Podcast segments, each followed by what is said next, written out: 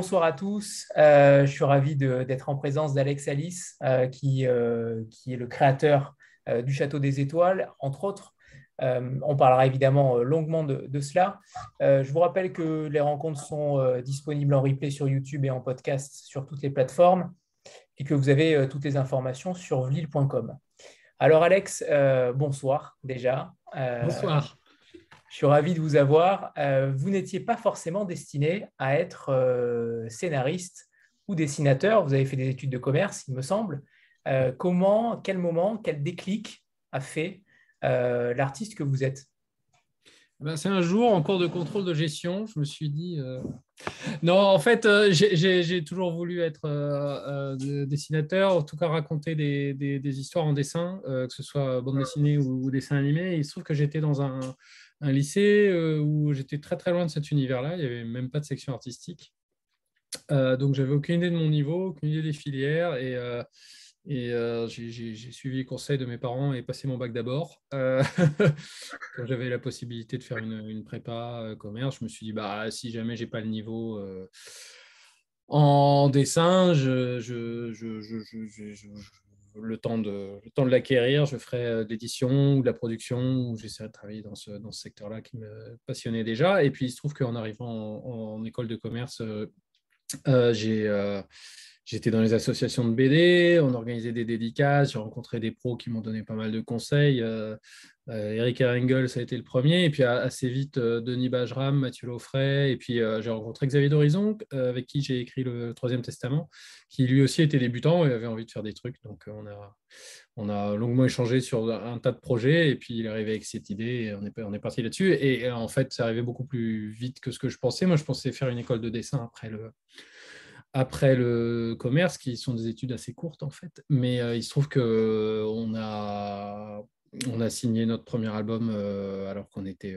encore étudiant et il est sorti deux semaines avant la remise des diplômes. Donc, comme ça a bien marché, bah, j'ai pu enchaîner directement. mais voilà, c'était le plan, même si j'ai fait, fait un petit détour. Voilà. Alors justement, on, vous a sûrement euh, posé la question déjà mille fois, puisque cette série euh, débutait en 2014, euh, c'est déjà très loin, j'imagine, pour vous. Il y a eu évidemment une petite pause avec le confinement.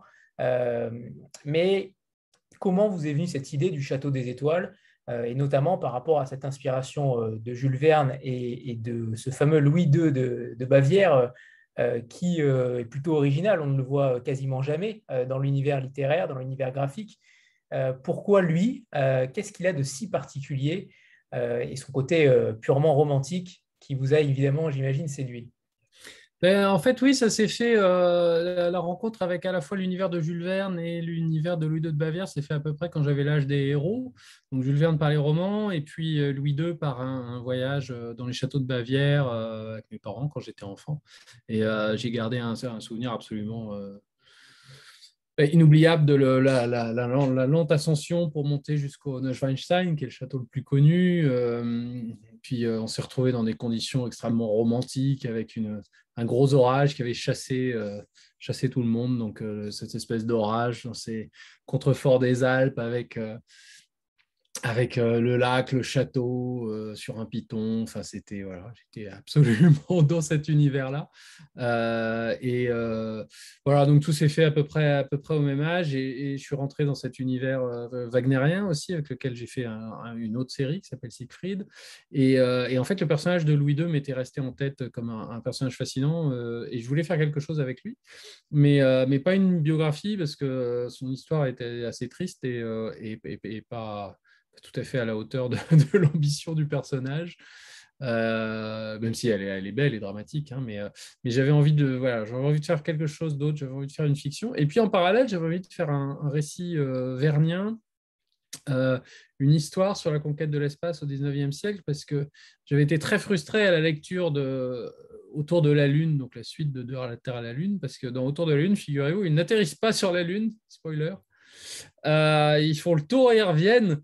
Et après nous avoir fait rêver pendant des, centaines de pages sur euh, ce à quoi pourrait ressembler la Lune au 19e, euh, on n'est pas encore sûr que ce soit pas les cratères soient pas des, traces d'anciennes fortifications d'une civilisation voilà, antique. Et moi, je voulais voir ces, ces, gars en costume trois pièces avec des hautes formes débarquer sur la Lune et, et, se confronter à ces hypothèses. Et puis Jules Verne ne le fait pas parce qu'il se refusait à, inventer. Donc, c'est très bien d'ailleurs, mais moi, ça m'avait beaucoup frustré enfant et j'ai gardé cette envie d'explorer cet imaginaire. Et donc, j'avais ces deux projets en tête faire de l'espace au 19e et faire un, travail autour de Ludo de Bavière. Et pendant des années, avant qu'un jour je réalise que c'était le même projet.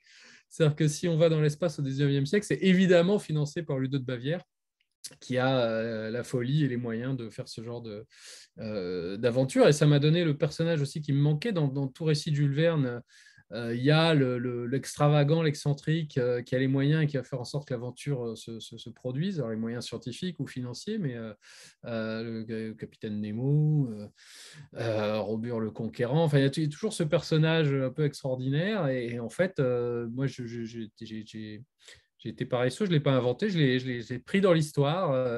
et donc, c'est Louis II de Bavière. Et cette, confrontation entre l'imaginaire vernien, euh, la conquête de l'espace, la science et ce personnage extrêmement euh, romantique, ça a fait une, vraiment, ça fait une étincelle et en fait l'univers est né en quelques heures. Euh, l'histoire, pas l'histoire précise, mais la trame s'est mise en place et j'étais j'étais j'étais comme un dingue, j'ai pris plein de notes et, depuis je, je, développe tout ça avec, avec grand plaisir. Mais c'est marrant de se dire que c'est des, des, imaginaires contemporains qui, en fait, ne s'étaient, je crois, jamais vraiment rencontrés avant. Euh, voilà. Il n'y avait plus qu'à rajouter des cow-boys parce que c'est aussi à la même époque.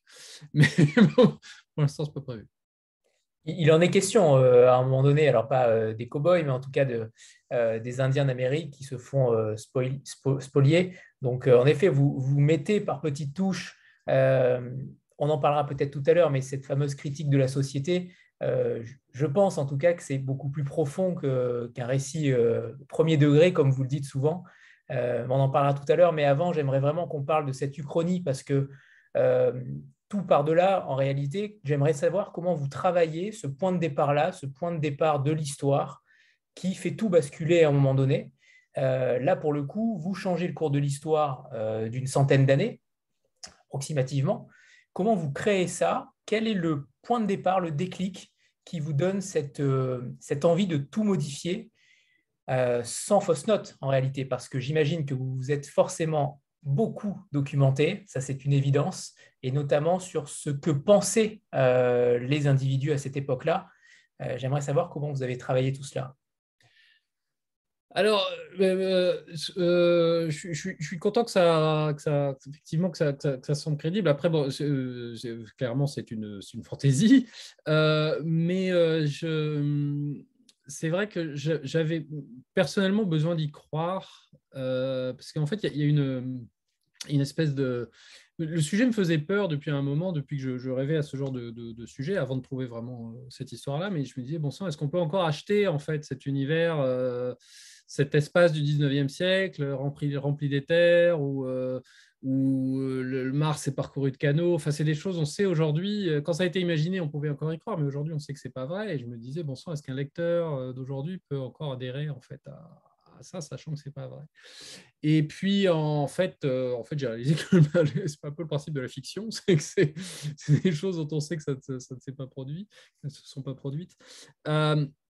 Et euh, je me suis dit, l'important, en fait, c'est que le créateur y croit au moment où il travaille. Je pense que c'était le cas de Jules Verne et, j'essaye de me mettre dans cet état d'esprit-là. J'essaie de faire en sorte d'y croire quand je, quand je travaille, que ce soit le, scénario ou le dessin. Et la première chose pour moi, ça a été de me dire, bon, je ne vais pas faire un univers euh, fantaisiste. Euh, steampunk, un truc où on débarque tout de suite dans un univers extraordinaire. Euh, non, non, moi j'ai envie, pour moi, c'était personnel, hein, mais pour moi, pour y croire, j'ai envie de commencer dans la réalité. Euh, le plus possible. Euh, la réalité historique de l'époque, avec les techniques de l'époque, effectivement, les mentalités de l'époque, pour autant que je puisse les, reconstituer, les personnages de l'époque, etc. Alors j'ai fait quelques écarts. Hein. le, château de Neuschwanstein venait, la construction venait de, commencer, mais je n'avais pas envie de les faire arriver sur un caillou. Donc c'est allé plus vite que prévu. Mais euh, c'est, je crois que c'est un des seuls écarts conscients, en tout cas, que j'ai fait par rapport à la réalité historique. J'essaie vraiment de coller à ça. Et du coup, l'histoire est une uchronie, mais on, moi, j'ai un problème souvent avec les uchronies, c'est que j'aime bien le principe, j'aime bien l'idée des univers que ça crée, mais souvent, j'ai l'impression, en tout cas dans celles que j'ai vues ou lues, euh, bah, c'est cool, mais le principe de l'univers est chouette, mais euh, souvent les histoires qu'on y raconte, bah, on aurait pu finalement les raconter euh, dans un univers plus, enfin, dans, notre monde, en fait. c'est l'impression que j'avais. Euh, et du coup, moi, c'est pour ça aussi que je tournais autour du sujet, c'est que je me disais, bon, ok, euh, si je crée un univers comme ça, c'est chouette, mais finalement, qu'est-ce que je vais y raconter? Et En fait, pour moi, le, déclic, ça a été cette histoire de, Louis II de Bavière, de me dire, mais en fait, ce que je raconte, c'est l'univers. Je ne parle pas d'autre chose, je, raconte la, découverte de, l'éther qui va en fait créer cet univers parallèle. Et je raconte la création de cet univers parallèle. Donc le, récit, c'est l'univers.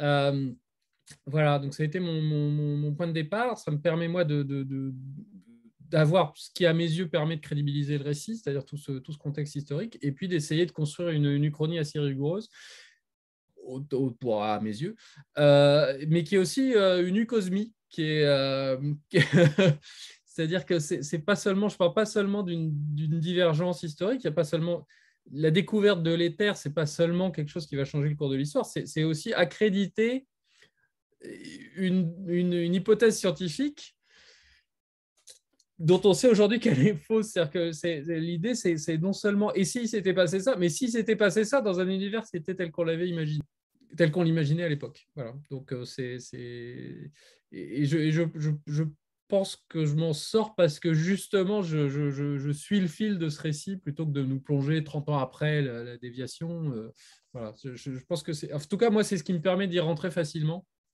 Et, euh, et d'emmener mes personnages là-dedans, c'est que, que, que je, je, je, les accompagne dans la création de cet univers euh, parallèle en partant, en partant de la réalité. Et je suis, ça, me fait drôle d'être, déjà au tome 6, c'est vrai que ça fait, euh, ça fait un petit moment que j'ai commencé, mais, euh, mais d'arriver effectivement dans un univers qui commence à être, quand on revient à Paris, d'un coup on se rend compte que ouais, les, empires sont partis à la conquête des cieux, ils ont ramené un tas de choses de l'espace. Et, euh, et, le, fait, c'est des scènes que j'ai en tête depuis le début, mais le fait d'avoir euh, mis euh, des années avant d'y arriver et d'avoir construit tout, ces, tout ce récit, d'avoir construit l'univers petit à petit, ça fait que quand je, quand je dessine mes, mon, mon, expo interplanétaire, j'y crois en fait. C'est pas, pas, bizarre à dire, mais quand je, je me dis, ah oui, non, c'est pas n'importe quoi, il y a une histoire derrière, euh, je peux justifier un peu de tout ce qui, tout ce qui se passe, tout ce qui est montré. J'y suis arrivé d'une manière logique et donc j'arrive à, à y croire. Et ce qui, ce, qui est, euh, ce qui est totalement fou, c'est que les lecteurs y croient aussi, euh, moi le premier, puisque je me suis demandé que savaient les individus, les scientifiques à cette époque-là. Est-ce que vous avez, comment vous avez travaillé par rapport aux sources? Euh, à l'époque, euh, certaines choses étaient peut-être un petit peu fantaisistes, étaient un petit peu euh, pas forcément sourcées. Comment vous avez travaillé rigoureusement sur les sources et, lesquelles vous avez prises, consultées pour, pour former ce, ce récit-là? Je suis en train de regarder, mais j'ai pas tout là. j'ai ah, j'aurais dû vous sortir tout ça. J'ai ah bah si là. Attendez, je vérifie.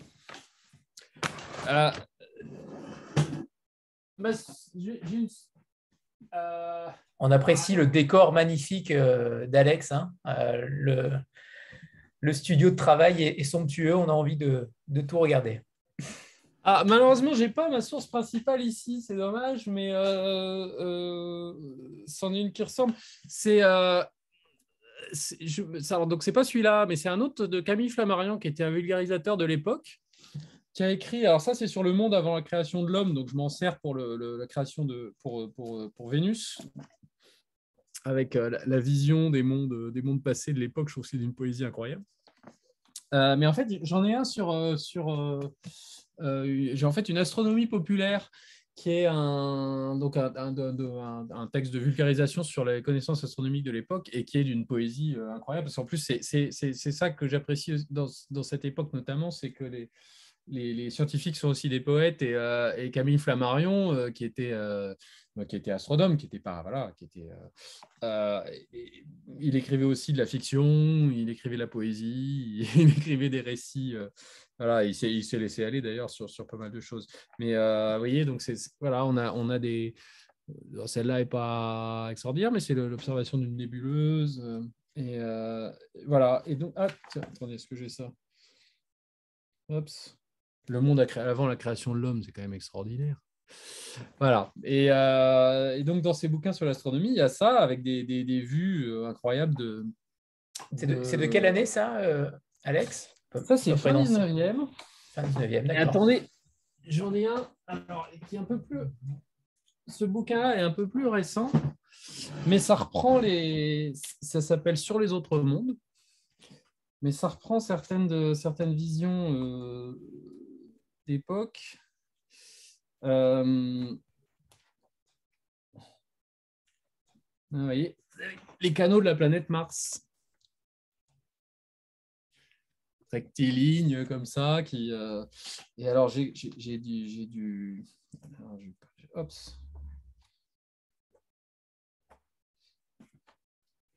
Canyon de la Lune. On reconnaît l'univers, hein, clairement. Oui, c'est fou. Euh, oui, j'ai inventé. Hein. Et, non, il pas jusque-là quand même. et on a euh, Mars vu depuis ses satellites. Pas beau ça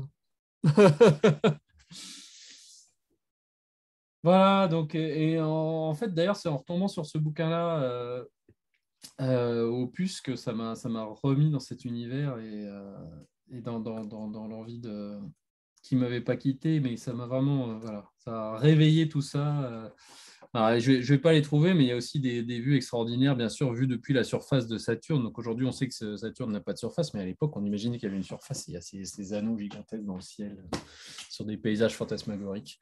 Voilà.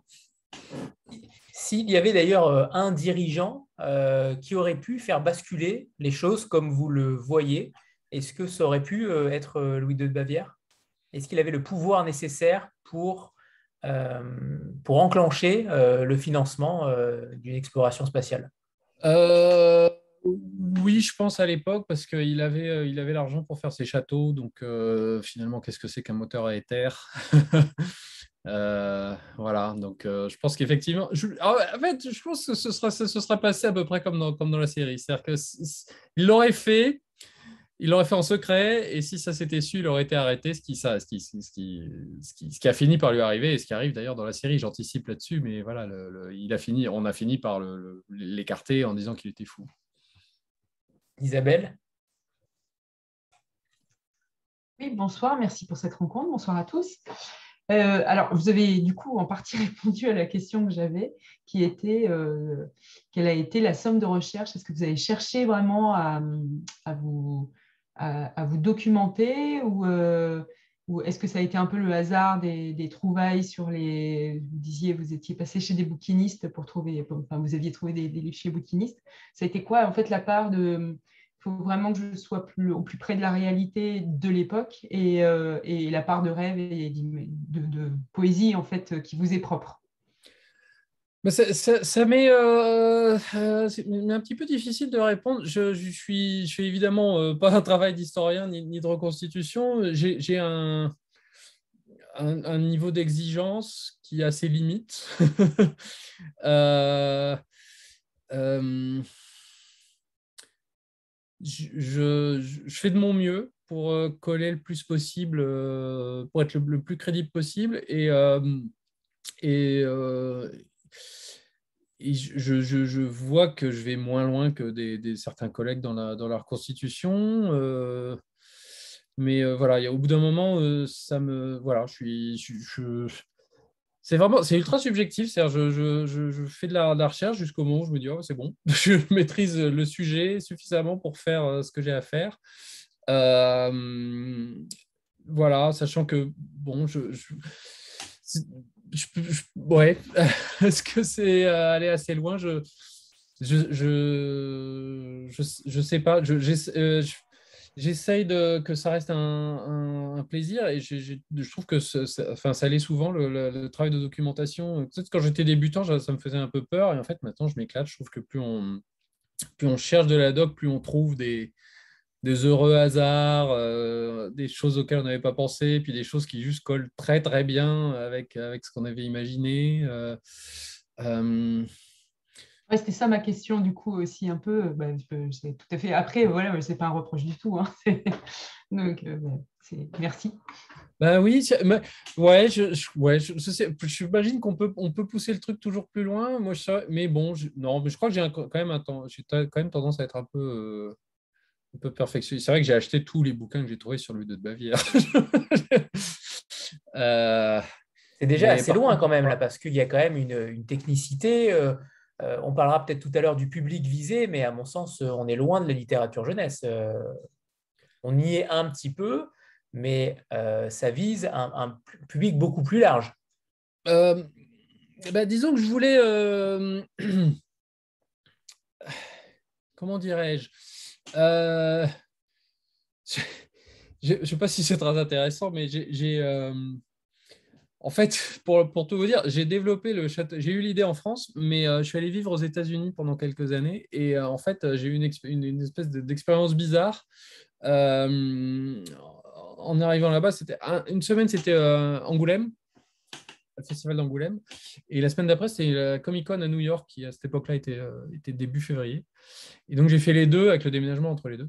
Et euh, euh, ça, a été, euh, ça a été un choc d'arriver là-bas et de, de, de, dans ces halls de convention gigantesques et de voir qu'il n'y avait, avait pas d'enfants, en fait. C'est des trucs de comics, donc c'est sur des, des, types avec le slip au-dessus du pantalon. Euh, des gros muscles. Enfin, c'est des super-héros, c'est pour les enfants, les super-héros à la base. Enfin, moi, je suis le premier à adorer Watchmen, et voilà. Mais euh, et en fait, ça m'a fait prendre conscience qu'il y avait un. Les Américains avaient complètement laissé tomber le, public euh, jeunesse. Et en fait, j'ai un peu réfléchi. Je me suis dit, mais en fait, c'est ce qu'on est en train de faire en France aussi. et je me suis aperçu que j'étais faisant partie du, milieu de, la BD, en fait, euh, je me suis aperçu que c'était un, public qu'on avait tendance à négliger. C'est-à-dire que les éditeurs, euh, je le voyais autour de moi, même sur ma série précédente, moi, je, je, euh, voulais faire du petit format, et mon éditeur m'avait dit non, fais du grand format, c'est bien. Du coup, je me suis dit, bah bon, ok, grand format, donc du coup, ça veut dire un certain prix, ça veut dire que bon, j'ai un lectorat plus âgé, donc allons-y. Même quand j'ai présenté le Château des Étoiles, à l'époque, j'ai des éditeurs qui m'ont dit Oh là là, ça fait jeunesse, c'est compliqué la jeunesse en ce moment. Et en fait, euh, ça m'a. en gros, j'ai pris conscience du fait que ma génération a tellement passé son temps à expliquer aux gens que la BD, c'est pas que pour les enfants, qu'en fait, au bout d'un moment, la BD, c'était plus pour les enfants. Euh, euh, et, je me suis vraiment retrouvé en, 2011 avec des, éditeurs qui m'ont dit Oh là là, jeunesse, en BD, quoi, ce qui est, en fait inimaginable, enfin, normalement. Euh, voilà, et je me suis dit oh, Bon sang, si on fait pas gaffe, en fait, on va faire comme les États-Unis, on va, on, va, on, va, on va plus parler qu'aux gens qui ont grandi avec de la BD et qui maintenant sont grands comme moi. Et donc, il y a eu vraiment une espèce de prise de conscience et un, et un moment, je me suis dit, mais bon sang, mais effectivement, avec une, aventure comme le Château des Étoiles, je, n'ai pas de raison valable de couper, de me couper du public euh, euh, jeunesse, en fait. Et,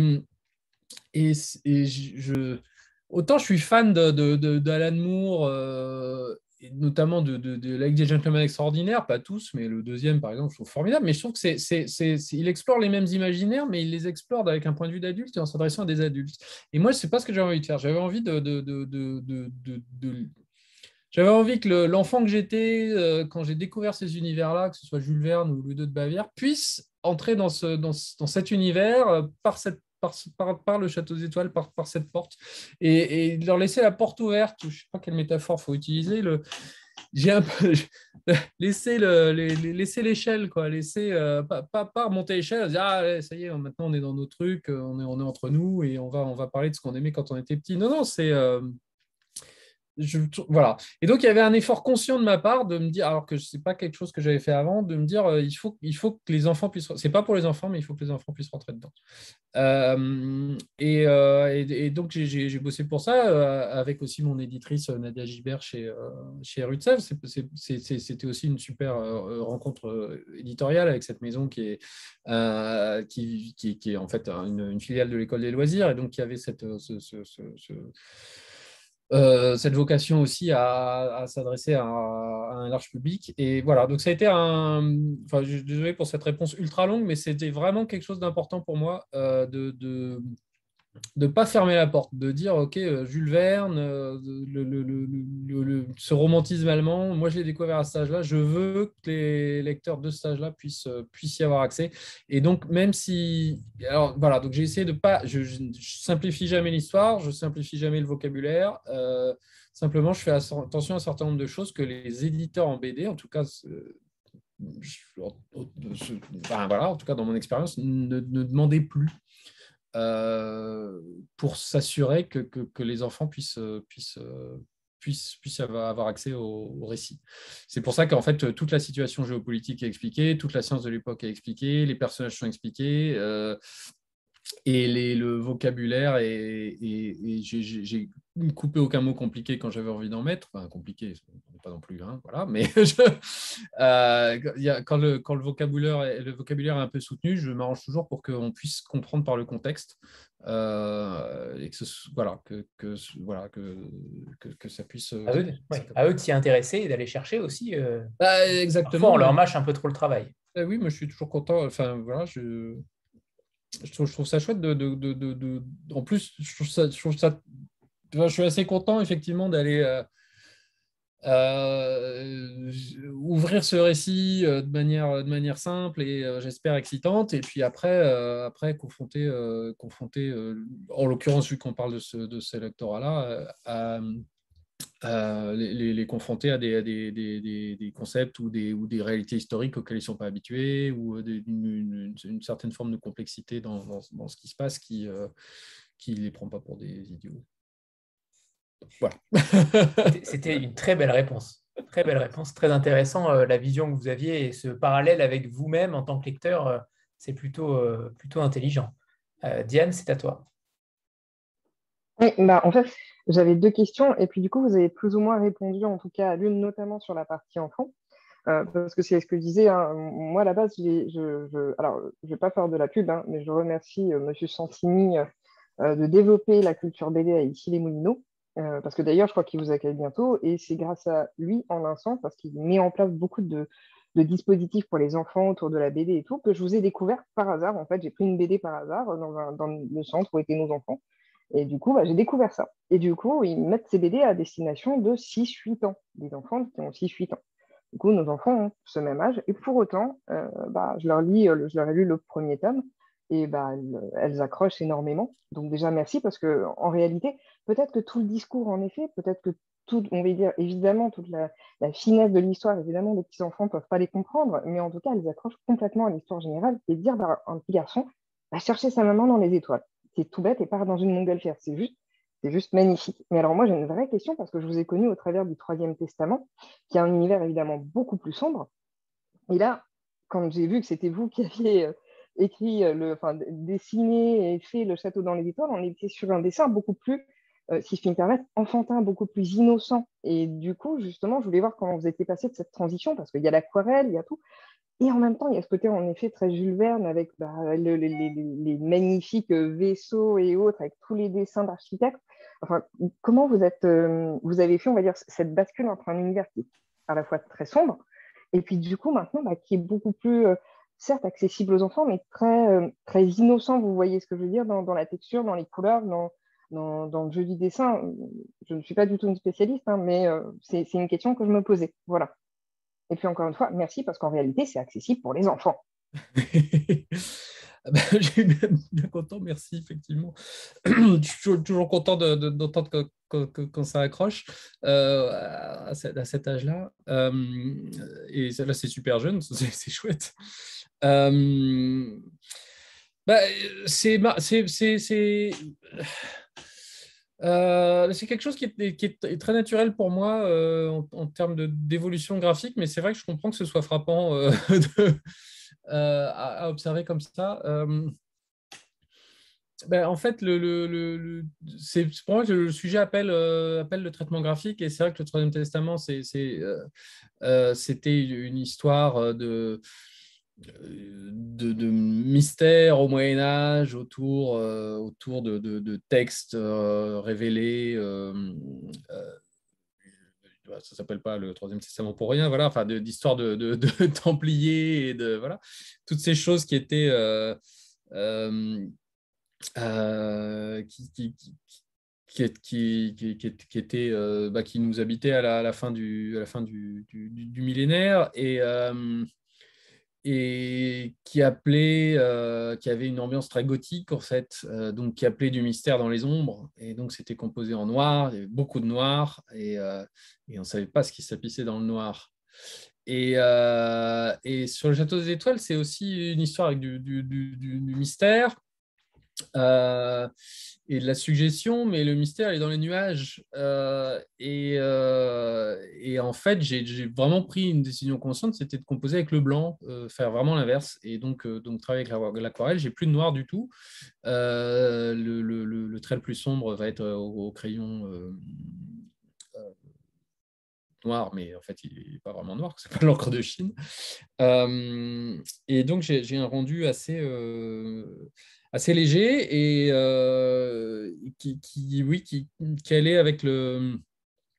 Euh, je sais, enfin, je sais pas, c'est un, un, sentiment très euh, éthéré, si je puis dire, de, de, ce à quoi les pages devaient ressembler, mais je voulais quoi? Je voulais qu'il y ait une, une, une, une, une légèreté, une oui, euh, peut-être naïveté dans le, dans, dans, le dessin et le trait, mais tout en gardant du, du mystère. Et c'est ce que m'a apporté l'aquarelle. C'est que ce que j'aime bien à l'aquarelle, c'est qu'il euh, n'y a pas besoin de tout définir. Et notamment, euh, on peut laisser les fonds un peu indéfinis. Et ça, j'adore ça. Et, paradoxalement, c'est ce que je trouvais, ce que je trouvais dans les, illustrations de Jules Verne qui sont en noir et blanc et avec un noir et blanc très très chargé les gravures d'époque, mais c'est qu'il y, y, a un moment où on ne sait pas ce qu'on regarde exactement. Est-ce que c'est dans euh, Voyage au centre de la Terre Est-ce que c'est le fond de la grotte Est-ce que c'est un ciel Est-ce que c'est euh, des, vapeurs Est-ce que c'est la mer On ne sait pas. Et en fait, l'imagination est portée par ça. Et je trouve qu'en aquarelle, on, peut euh, avoir un petit peu le même effet de,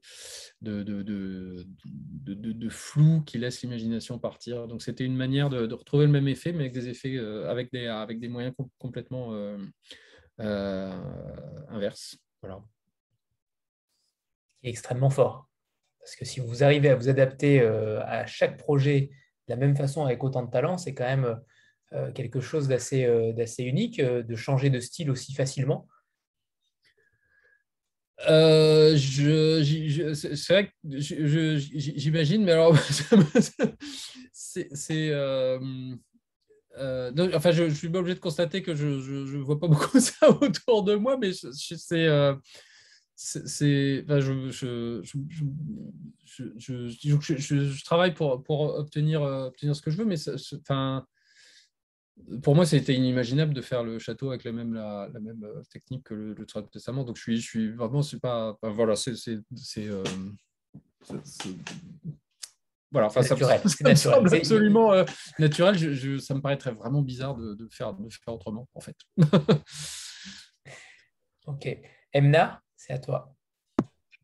Bonjour. Alors, euh, merci pour votre travail. Moi, je l'ai reçu euh, il n'y a pas si longtemps, donc je suis désolée, il me reste encore cinq pages à lire et j'y arrive pas. Alors, euh, je ne suis pas habituée, moi, à lire ce genre d'univers de BD, de fiction fantasy, et c'est impressionnant. J'ai fait un trajet en métro parisien, j'ai failli louper mon arrêt à plusieurs reprises, et donc en fait, on est dedans.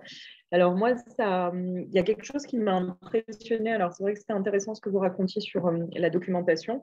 Et je me suis dit, mais euh, là, il a une formation d'ingénieur, euh, il a des formations de physicien. C'est assez impressionnant parce que c'est des techniques. Enfin, la documentation est très impressionnante. Alors, ne venant d'aucun de ces milieux, moi, j'y ai cru à fond surtout. Donc, c'était très immersif comme euh, documentation. Donc, euh, moi, j'ai été très impressionnée par les qualités de, ces univers, bah, celui de l'éther, euh, les ingénieurs avec la mécanique qui rivalisaient avec les tonnes de mètres cubes de, je sais pas quoi, de calcul, moi qui me, voilà, m'ont laissé un peu admirative. Et puis aussi cet univers de Prusse. Enfin, moi, là, du coup, le roi de Bavière, je ne connaissais pas du tout. Et euh, donc, euh, bon, déjà, c'était pour, euh, en tout cas, soulever ça. Et après, je me suis dit, mais en fait, comment il a fait ça? Donc, je voulais avoir une question sur comment tous ces rebondissements, vous avez réussi à les intriquer, parce que vraiment, on ne lâche pas du tout. Et c'est vraiment un univers, moi, que a priori, je ne suis pas très portée dessus, mais j'ai été happée. Et donc, et là, quand je vois qu'il y a quand même beaucoup de tomes, comment ça a été construit, comment vous avez réussi à tout imbriquer les uns dans les autres, les petites euh, aventures entre elles, les petits rebondissements, mais pour rester dans la grande histoire tout en tenant un propos plutôt cohérent. Voilà, ça c'était la première question. Et l'autre, c'est une... Alors peut-être qu'elle elle viendra quand même, mais c'est sur le côté euh, couverture, elle est sublime et surtout touchée. J'apprécie beaucoup. Donc je voulais savoir si, comment vous, enfin, si vous aviez participé et comment elle avait été décidée, parce que ça, ça en fait un bel objet en plus. Quoi. Euh, vous êtes euh, à cinq pages de la fin de quel tome? Du premier. Donc je suis très très loin. Euh, oui, parce qu'Alex, justement, ce que je voulais dire, c'est que ce soir, il y, a des, lecteurs qui en sont au premier, qui en sont au cinquième, au sixième. Euh, on est tous à, pour certains, certains sont à, différents endroits de la série. Ok, oui, oui, euh, oui, faut me dire si je peux retourner dans le détail. Euh, euh, merci pour, euh, pour vos compliments sur la série. je tiens à préciser quand même que je suis, je, fais beaucoup de choses sur la série, mais en fait, je signe tout notamment, mais en fait, je suis pas tout seul. C'est-à-dire que je fais le, scénario et, le dessin, mais en fait, sur le, bah, pour pour euh, m'aider justement à, crédibiliser cet univers, euh, j'ai euh, travaillé avec beaucoup de gens, notamment il y a une première parution sous forme de gazette pour chacun des albums, donc c'est des, versions, des versions journal, j'en ai pas sous la main évidemment, qui sont en fait, bah, si, qui sont en fait accompagnés d'articles.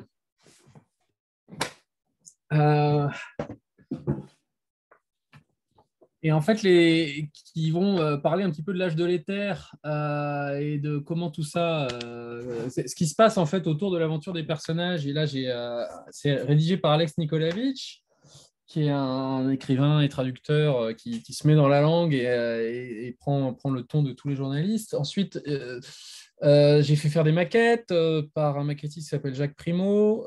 j'ai fait faire des scaphandres. J'ai des scaphandres dans mon atelier, taille réelle. Les, un blanc, un noir, j'ai les Prussiens et les Bavarois, euh, par euh, un atelier de costume qui s'appelle les Vertugadins. Euh, et puis sur le voilà donc le, maquettiste lui qui fait les vaisseaux c'est un spécialiste de, des, premiers avions et des cuirassés de, la fin du 19e donc c'est quelqu'un qui euh, voilà, moi, quand je lui envoie des dessins, il me rappelle, il me dit C'est quoi votre truc? Ça tient pas, là, allez plutôt voir tel et tel modèle. Donc, euh, voilà. donc, c'est des gens qui m'ont accompagné sur, euh, pareil, sur les costumes. c'est des, des, des, vraies matières. C'est, voilà, donc, ça, c'est des, questions de, de, matière, de comment on fait, de comment c'est fabriqué, où sont les coutures, etc. Donc, ça, ça m'a permis de, beaucoup crédibiliser le travail en travaillant avec justement ben, tous ces gens. Sur le scénario, j'ai eu l'aide d'Alain Hérol sur sur le premier volume et puis sur toute la suite, en fait qui est un, grand scénariste de bande dessinée que j'avais appelé pour, euh, à la base pour m'écrire la série, mais il n'avait pas le temps. Euh, il travaillait sur un album euh, qui s'appelle Les Indes Fourbes. Et en fait, quand il a fini, il m'a rejoint dans cet univers pour faire une deuxième série dans l'univers du château, des Étoiles qui s'appelle Les Chimères de Vénus. Mais en fait, là aussi, il, me, il relie tous mes scénarios. donc, voilà, je suis, je, suis, je suis tout seul, mais on est plein en fait. donc ça, ça, ça, ça, ça, ça m'aide beaucoup à tout niveau pour, pour mettre tout ça en place. et pour revenir sur la fabrication, il y, a, ben, y a le maquettiste de la série qui s'appelle Benjamin Brard qui fait un, un, travail absolument remarquable et je pourrais jamais m'en sortir sans lui. Et et pour tout ce qui est fabrication, en fait, euh, euh, c'est mon éditrice Nadia Gibert qui, m'a beaucoup suivi sur la réflexion, comment on, fait. Moi, j'avais vraiment envie que les bouquins euh, évoquent dans la forme les, éditions Hetzel, les, premières éditions de Jules Verne avec, un, toucher, avec des, matières, avec quelque chose qui qui, voilà, qui, évoque le rêve de ces, de ces, de ces, de ces livres-là, parce que je, trouvais que ça, ça, ça, collait à ce que je voulais raconter. Euh, et, euh, et, là, c'est un, travail de l'éditeur pour aller trouver euh, comment on fait ça, en fait, concrètement. Et j'ai vraiment très, très reconnaissant qu'ils aient suivi et pas lâché sur, cette, sur ces aspects-là pour pour donner ce plaisir. Et c'est vrai que ouais, moi-même, quand j'ai reçu les bouquins pour la première fois, c'était tellement exactement ce que je voulais. J'arrêtais pas de, bah oui, prendre la couverture. Des... Mmh, ça, beaucoup trop la couverture euh, comparée à des livres euh, classiques, mais oui. bah, merci. Ginny, c'est à toi. Et Marie-Glantine, juste après. Euh, oui, bonjour. Euh, alors moi, je vous remercie parce que ben, euh, je fais mon mea culpa, donc je vous ai découvert grâce à Vli. et donc du coup, ben, j'ai feuilleté, ben, comme la plupart des participants, ben, le premier tome, et puis j'ai fait une razzia à ma médiathèque pour avoir tous les tomes suivants. Donc, non, non, ça, c'est, vous avez gagné une fan en plus. Voilà ma question. Alors, vous y avez déjà répondu un peu en partie. Moi, j'ai vraiment euh, euh, adoré ce côté un peu cinématographique, cette densité aussi du récit. Et en fait, euh, au niveau de la, mise en scène et de la diversité des dessins, je trouvais que les dessins étaient décomplexés, que les cases étaient décomplexées de toutes les formes. Il y avait énormément de poésie dans le graphisme. Et ma question, c'est par rapport à toute cette diversité de cases, de formes de dessins, c'est quelles sont vos limites au final? C'est au niveau de la cohérence du récit, au niveau de l'esthétisme. Voilà, euh, c'est euh, ça nous fait décoller, mais en même temps, qu'est-ce qui vous arrête vous? Ah euh, Peut-être rien. J'essaye de j'essaye de m'assurer que qu'on puisse me suivre c'est peut-être euh, c'est une, préoccupation que j'ai, que n'ont pas tous les auteurs, euh, y, compris des auteurs que, que, que, que, j'admire. C'est vrai que j'ai une. Euh, j'ai, je, suis, je suis toujours en en train de me, de, enfin pas toujours, mais, euh, mais j'essaie de, me projeter en tant que lecteur, en fait, de d'écrire pour moi lecteur, ce qui est évidemment impossible, mais d'avoir ce recul, enfin pas permanent, mais régulièrement de, de, me de faire un livre que j'aimerais lire. Euh, il y a beaucoup de gens qui se contentent de faire des livres qu'ils aiment faire, euh, ce qui est tout à fait respectable aussi. Hein, je sais pas de, voilà. Euh, et voilà, donc, donc je fais des storyboards complets de l'ensemble des, de l'ensemble des livres avant d'attaquer les pages. Donc, je, fais ça, je laisse reposer, puis je vais, je vais le relire après. Et puis, si, si s'il y a des choses que je trouve compliquées à, suivre, je, vais, euh, je vais essayer de les corriger. Euh, je travaille aussi avec mon éditrice pour ça et mes, petits camarades de, la profession ou pas d'ailleurs, qui sont des, victimes euh, consentantes de, mes de mes, de mes premiers essais. donc voilà, je, dirais que ouais, je suis, je, suis euh, je,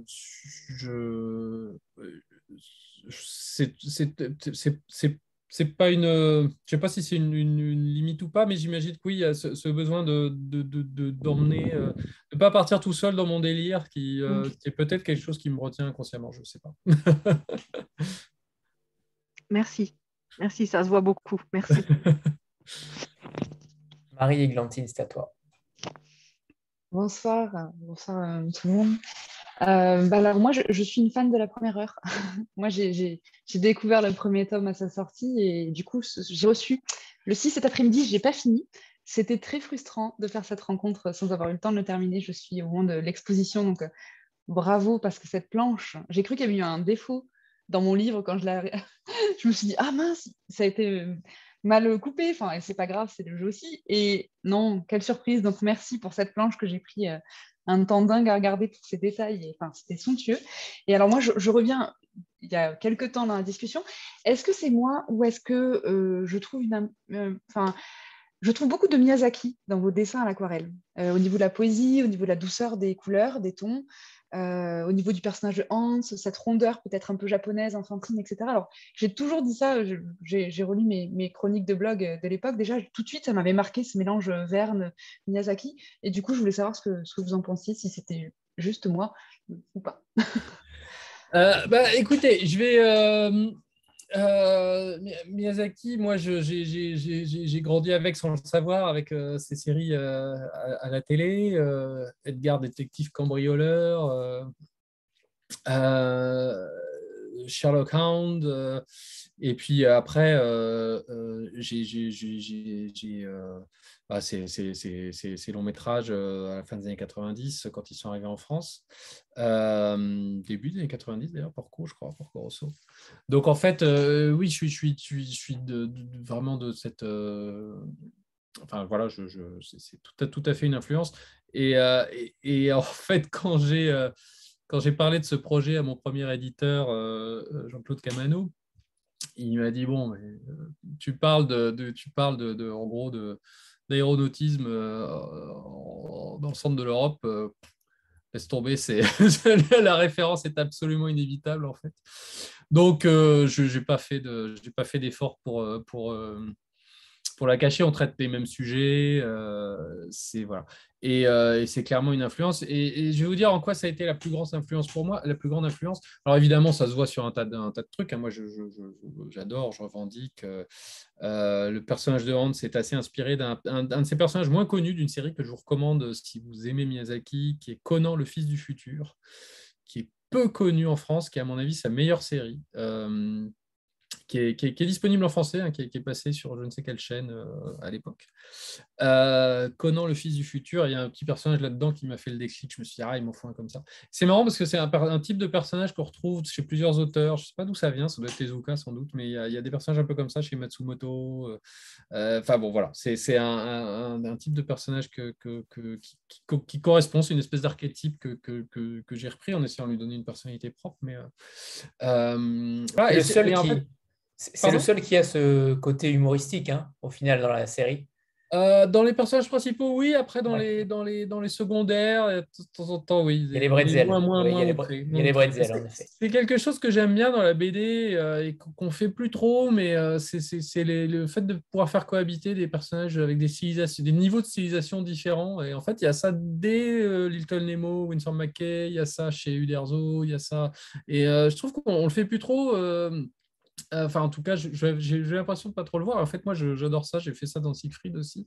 Euh, et il y a des gens que ça, rebute parce qu'ils disent Oh là là, mais non, laisse-moi à mon niveau de stylisation. Mais moi, j'aime bien ça, de pouvoir avoir des, écarts, de pouvoir avoir un personnage très beau, très, enfin, très réaliste, assez réaliste, avoir le, roi qui va toujours être euh, assez oui, euh, assez crédible, assez réaliste dans ses traits, et pouvoir avoir un, petit personnage beaucoup plus stylisé à côté. Moi, j'adore ça. Je trouve que c'est une, des forces de la BD. On peut, le faire en animation, mais sinon, c'est un des seuls, euh, des seules formes euh, artistiques dans lesquelles on peut, faire ça.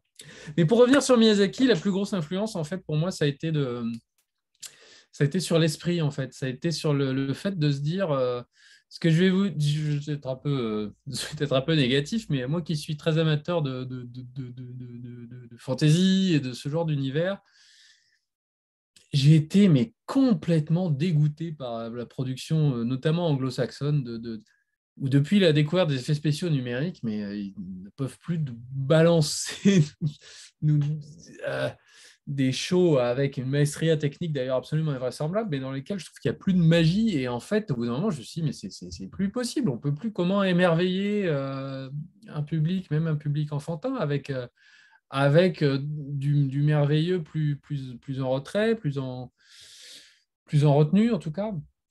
Et, euh, et j'étais, j'en étais à désespérer du genre, me dire bon, bah, qu'est-ce qu'on peut pas passer après, euh, je sais pas lequel, lequel citer, mais après Avengers 42, euh, n'en jetais plus. Et en fait, euh, il n'y avait pas Avengers encore quand j'ai commencé le château, donc ça devait être, je ne sais, plus quel, quel déluge d'effets spéciaux il nous, il nous proposait à l'époque. Mais en fait, c'est moi, c'est Miyazaki qui, qui, qui m'a sauvé en fait parce que euh, je crois que c'est Pogno qui devait sortir à ce moment-là, et, euh, c'est le, rappel qu'en en fait, non, on peut, faire des récits euh, basés sur le merveilleux, en fait, dans lequel le merveilleux est pas. C'est la base du récit, on n'a pas, besoin d'avoir enfin voilà, pas besoin d'avoir un, un, déluge d'effets spéciaux pour que l'émerveillement soit là. Euh, et, le, et, le, le, le et, ce qui pour moi le plus important peut-être, c'est que les, le public, particulièrement le jeune public, n'est pas blasé. C'est-à-dire qu'on peut lui balancer euh, du Star Wars et du, Avengers et, en fait euh, et en fait retrouver retrouver quand même le plaisir de bah, Totoro qui marche sur tous les enfants du monde de, voilà on est dans le fond du jardin et puis une drôle de bête qui ressemble à un lapin qui arrive et c'est ça explose toutes les marveleries du monde en termes de sense of wonder et de, voilà, de, de découverte d'un coup d'un univers merveilleux avec rien euh, bon, voilà. Et je dis pas ça pour dire que moi je fais rien, je fais quand même des vaisseaux qui vont dans l'espace, hein. mais, euh, mais j'essaye de le. Voilà, ça a été surtout la plus grosse influence, c'est de dire ouais, on peut encore faire un récit essentiellement basé sur le merveilleux et il n'y a pas besoin forcément d'un méchant. J'amène pas, enfin voilà, il n'y a pas de méchant avant super longtemps dans le Château des Étoiles. Euh, et ça carbure avant tout au, merveilleux, même s'il y a une intrigue qui, bon, j'espère, euh, qui se complexifie. J'espère qu'il a pas, pas, trop complexe au d'un moment. Mais le, cœur, le, moteur de, l'histoire, c'est quand même, euh, ouais, allons voir ce qu'il y a sur la planète suivante et allons voir ce qu'il y a derrière et, euh, prenons le temps pour le faire. voilà. Donc ça a, été, ça a été ça. Merci, monsieur Miyazaki. et, et j'attends le suivant avec impatience. Euh, avant de passer la parole à Nathan, on a pour habitude de faire une photo de groupe. Euh, voilà, donc préparez-vous, euh, mettez vos albums en évidence parce qu'ils sont somptueux. 3, 2, 1. C'est parfait, merci. Nathan, c'est à toi. Bonsoir à tous et bonsoir Alex. Merci déjà pour cette série qui est juste incroyable. C'est vraiment une, des séries qui me touche le plus, que ce soit par l'aventure, l'époque aussi, et surtout le, dessin, c'est ce qui, c'est ce qui moi me, parle le plus, c'est ce que je trouve incroyable. Et en fait, moi, ce qui me, ce qui m'intriguait, c'est la, capacité que vous avez à, réaliser des, des, choses très complexes sous des angles très différents, comme par exemple le, château ou les vaisseaux et tout ça. Vous avez un petit peu parlé des, que vous aviez les, les, je cherche le terme, les, les, tenues, quoi, les voilà, euh, réelles. Du coup, est-ce que vous avez d'autres objets comme ça qui vous servent justement, euh, soit des, maquettes du château, de, l'éternel ou, ou autre, pour réaliser euh, des planches? Parce que c'est très complexe et vraiment, ça, ça m'épate euh, beaucoup. Voilà. Il me semble même que l'éternel a été planifié par vous. Oui, Planifier. Oui, j'ai fait les plans et en fait, j'ai d'autant plus dû faire les plans que j'avais un maquettiste derrière qui, en fait, c'est intéressant parce que c'est un maquettiste qui, bon, aime bien Jules Verne, mais qui bosse essentiellement sur des modèles réels de, véhicules qui ont existé. Donc en fait, il y a une exigence en termes de précision des plans qui est euh, énorme et qui fait que moi j'ai dû, euh, j'ai dû euh, pas complètement m'aligner, je pouvais pas, j'ai pas le niveau, mais, euh, mais en tout cas aller assez loin dans le, dans le détail et, de la conception. Et du coup, les, maquettes m'ont beaucoup aidé.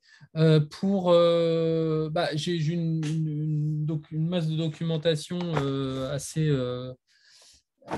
assez importante en termes d'iconographie. De, Donc, il y, a pas mal de choses que je peux,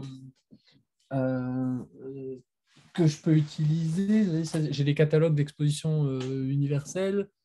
Euh, donc, je n'ai pas utilisé celle-là précisément, mais il y en a pas mal que j'utilise. Euh, pour les vaisseaux, j'ai effectivement les maquettes. Pour le château, dois avouer, j'ai une maquette papier, mais j'ai jamais eu le courage de la monter. Donc, euh, j'ai utilisé beaucoup les photos que je prenais sur place. Et après, j'utilise aussi euh, du, du, modèle 3D, euh, mais que j'utilise surtout sur les. Mais d'une manière générale, mais alors c'était particulièrement vrai sur le château. Ce que j'ai fait, c'est que j'ai systématiquement composé les cases de tête parce que je connais, je connais assez, assez, bien. le château, j'y suis allé, euh, euh, suis allé euh, enfant, puis j'y suis retourné vraiment l'examiner sur toutes les coutures quand je préparais le premier volume. Et, et en fait, je, je, l'ai en tête, donc je suis capable de le dessiner de tête. Et puis, donc, je dessine de tête. Et puis après, je vais voir le modèle 3D, puis je m'aperçois que ce n'est pas du tout ça, en fait. Et ce que, ce que je ce que j'ai fait, c'est que j'ai j'ai fait bosser en fait euh, mon assistant sur des vues euh, qui en fait sortent de ma tête et sont intégralement subordonnées à la manière dont je le vois. C'est-à-dire que si vous, si vous regardez vraiment le, le, château, je ne devrais pas dire ça, hein, mais si vous regardez vraiment le château, en fait, il n'est pas 100% cohérent. C'est-à-dire que les, en fait, les tours bougent. Euh, sur un certain nombre de vues en perspective, en fait, il y a plusieurs points de fuite. Euh, il y en a un pour le haut et un pour le bas. Parce qu'en fait, je me suis aperçu que, à mes yeux, il est plus crédible comme ça. C'est-à-dire que c'est toujours une vue euh, subjective. C'est jamais une vue justement 3D mécanique. il est complètement il, est totalement passé par la manière dont je le vois. Et, euh, et, notamment sur les perspectives, ça, ça, a l'air euh, construit. En fait, c'est construit, mais c'est juste que c'est. Hum, et, et, je pense que pour moi, à mes, à mes yeux, c'est beaucoup plus réel. C'est-à-dire qu'en fonction de l'endroit où on regarde, la perspective va s'aligner dans un endroit puis dans l'autre. Et l'idée, évidemment, je, pour ça que je ne devrais pas le dire, c'est que c'est censé être invisible. mais en fait, il y a, un, y a, un, y a une, subjectivité dans, dans dans, tous les dessins, de, même de volume, mais même et je fais pareil pour les vaisseaux, c'est-à-dire que même si derrière c'est alimenté par les maquettes, euh, par les modèles, par voilà, c'est, je, plie toujours c'est, toujours plié à mon, à mon, à mon ref en fait. Je fais vraiment, euh, je fais vraiment euh, attention de composer les choses avant d'aller chercher la doc pour justement pas être esclave de, de, de, de la réalité, mais rester dans le fantasme de ce que sont ces objets et de ce que sont ces lieux. Très intéressant. Merci beaucoup. Alors j'espère ne pas prendre la question d'Isabelle, mais il fallait que je la pose. Euh, comment on tient un projet sur 7 ans? Euh, C'est quand même énorme, 7 ans. Euh, comment vous tenez au niveau de la, technicité du dessin, de l'envie Est-ce que vous êtes à un moment donné lassé de cette série? Et surtout, maintenant, comment se passe la fin euh, de l'aventure avec ce tome 6, euh, qui est sorti là récemment, euh, fin septembre, quand vous, allez, quand vous avez tout simplement abandonné les personnages, même s'il y a le fameux spin-off Les Chimères de Vénus dans un autre style et avec un dessin différent. Mais comment vous vivez cette fin d'aventure Est-ce que c'est déjà une fin d'aventure Peut-être qu'il y aura quelque chose de différent ou en tout cas de prolongé plus tard. Mais comment vous le vivez? Euh, ben, Je pense que c'est le, super pouvoir des auteurs de BD, euh, c'est d'avoir une idée et puis d'être capable de tenir des années. euh, des années sur le sur le, bon pas, pas exactement la même idée mais en tout cas sur une, impulsion de départ parce qu'on est sur euh, bah, c'est une, une, une, série une série en, bande dessinée euh, on n'est pas très nombreux à la faire on n'est pas à la télé donc, euh, donc on, on, va être deux trois donc forcément ça, ça, ça, prend ça prend un peu de temps et et effectivement, pour moi, c'est une, vraie question comment garder le, intact l'envie de départ et, et l'énergie et la foi dans le récit. Et, voilà. Euh, euh, alors, je vous avoue que j'avais laissé une porte de sortie à la fin du tome 2. parce que notamment graphiquement, je savais que j'avais envie de raconter cette histoire. J'avais la fin, j'avais un développement en quatre, quatre diptyques. Euh, mais je n'étais pas sûr que ça me plairait au dessin parce que c'est quand même un univers assez euh, qui peut paraître assez ingrat euh, graphiquement parce que c'est le 19e et que c'est ultra chargé et c'est beaucoup d'archis et c'est beaucoup de beaucoup de choses un peu contraignante à construire. Moi, je sortais d'un récit qui se passe dans la forêt avec trois personnages et euh, où il n'y avait que les choses que j'aime dessiner. Et là, je me disais, oh là là, est-ce que ça va pas être. Euh, voilà. Donc, je m'étais laissé une porte de sortie à la fin du 2. La série pouvait s'arrêter à la fin du 2 jusqu'à la, jusqu'à la dernière page. Je ne vais pas spoiler pour ceux qui ne l'ont pas encore lu, mais il y a une, relance. Donc, spoiler, ça ne se termine pas au tome 2. Euh, mais on peut, on peut quelque part sortir, sortir de, la série là. Il y a, il y a une première fin. Euh, et puis en fait, je me suis évidemment régalé euh, à, non seulement à concevoir, mais aussi à dessiner tout ça. Et, euh, comme je suis aussi dessinateur, je, voulais aussi quelque part m'assurer de, ne jamais m'ennuyer. et c'est pour ça aussi, ça, ça, allait bien avec cette, cette histoire parce qu'elle c'est une histoire de découverte et donc on change d'environnement en permanence. Et comme la technique en plus est nouvelle, euh, non seulement pour moi, mais en plus c'est quelque chose que je n'ai pas vraiment vu ailleurs, donc je n'ai pas de solution. C'est-à-dire que quand je suis arrivé sur le tome 3 et qu'ils arrivent en Bretagne, euh, en gros il y a la mer, et bah, maintenant bah, la mer, moi je ne sais pas comment on fait avec cette technique, donc euh, bah, il fallait trouver, donc c'est intéressant. Après, bon, je ne vais pas commencer à spoiler, mais enfin, en même temps, les, spoilers sont dans les titres. Euh, ils vont sur d'autres planètes, quoi. Euh, et, du coup, il va y avoir des, environnements complètement nouveaux. Et puis là, tome 5, la terreur, c'était le retour à Paris, parce que là, là aussi, c'est dans le titre. Euh, c'est comment faire de l'architecture haussmanienne avec une technique aquarelle assez légère. Euh, euh, c'est compliqué, mais c'est des défis à chaque fois. Donc, euh, en fait, la série est restée fraîche pour moi. Et puis, voilà. Donc, il y, a une, fin, il y a une porte de sortie au, tome 6. c'est une fin, c'est pas la fin. la fin, je l'ai en tête depuis un moment. Donc, il y aura, y aura, d'autres albums, je sais pas quand exactement, mais qui vont là aussi changer encore d'environnement. Euh, et j'ai les envies qui se bousculent euh, sur exactement ce qui va se passer. J'ai bon, une trame hein, depuis le début de façon pour l'ensemble, mais c'est vrai qu'à chaque fois je me laisse une certaine liberté. Je me, dis, à chaque album, début d'album, je me dis, ah, laissons arriver ce qui. Ce qui voilà. Et j'ai des surprises, notamment parce que les personnages sont de plus en plus autonomes et ont de plus en plus de caractère, donc euh, ils ne vont pas toujours là où j'avais prévu. Mais c'est chouette, du coup, je me laisse l'opportunité de les, les, suivre. Donc voilà, tout ça me, rafraîchit à, chaque, à chaque album. Jusqu'ici, euh, ça va. Belle nouvelle. Belle nouvelle de, de savoir que il y a, ce, n'est qu'une fin et non pas la fin. C'est très bien. Donc les personnages vont continuer de vous habiter euh, encore quelques temps. J'espère. Euh, Terry, c'est à toi.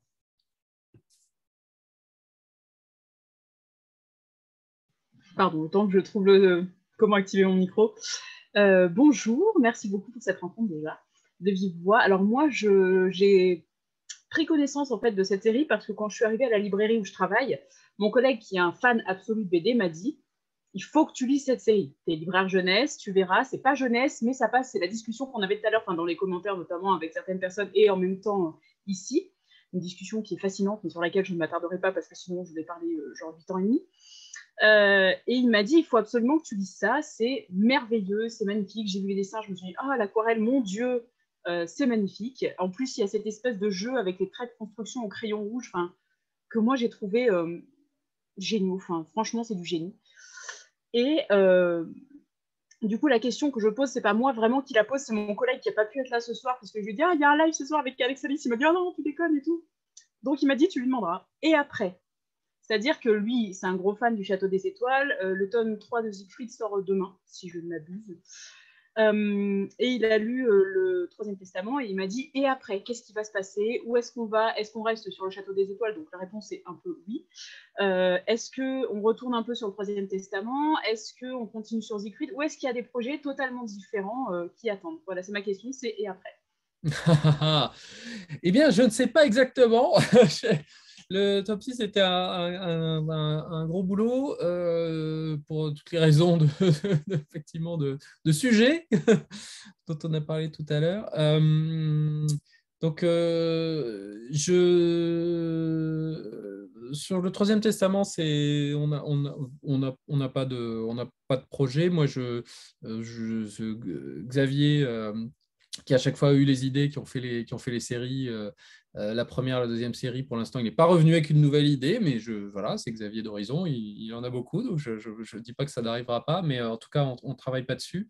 et bon, je, serais surpris qu'il y ait quelque chose qui, arrive, mais bon, voilà, moi, je ne sous-estime pas Xavier. et Siegfried, oui, donc c'est ma série précédente, et Dargo est en train de terminer la réédition des, trois tomes, donc avec le troisième qui arrive là pour le coup, c'est vraiment une histoire bouclée et, euh, et je, je, je, euh, je, enfin, voilà, c'est une histoire très, très ambitieuse qui commence avec le début du monde et se termine avec la fin. Et je,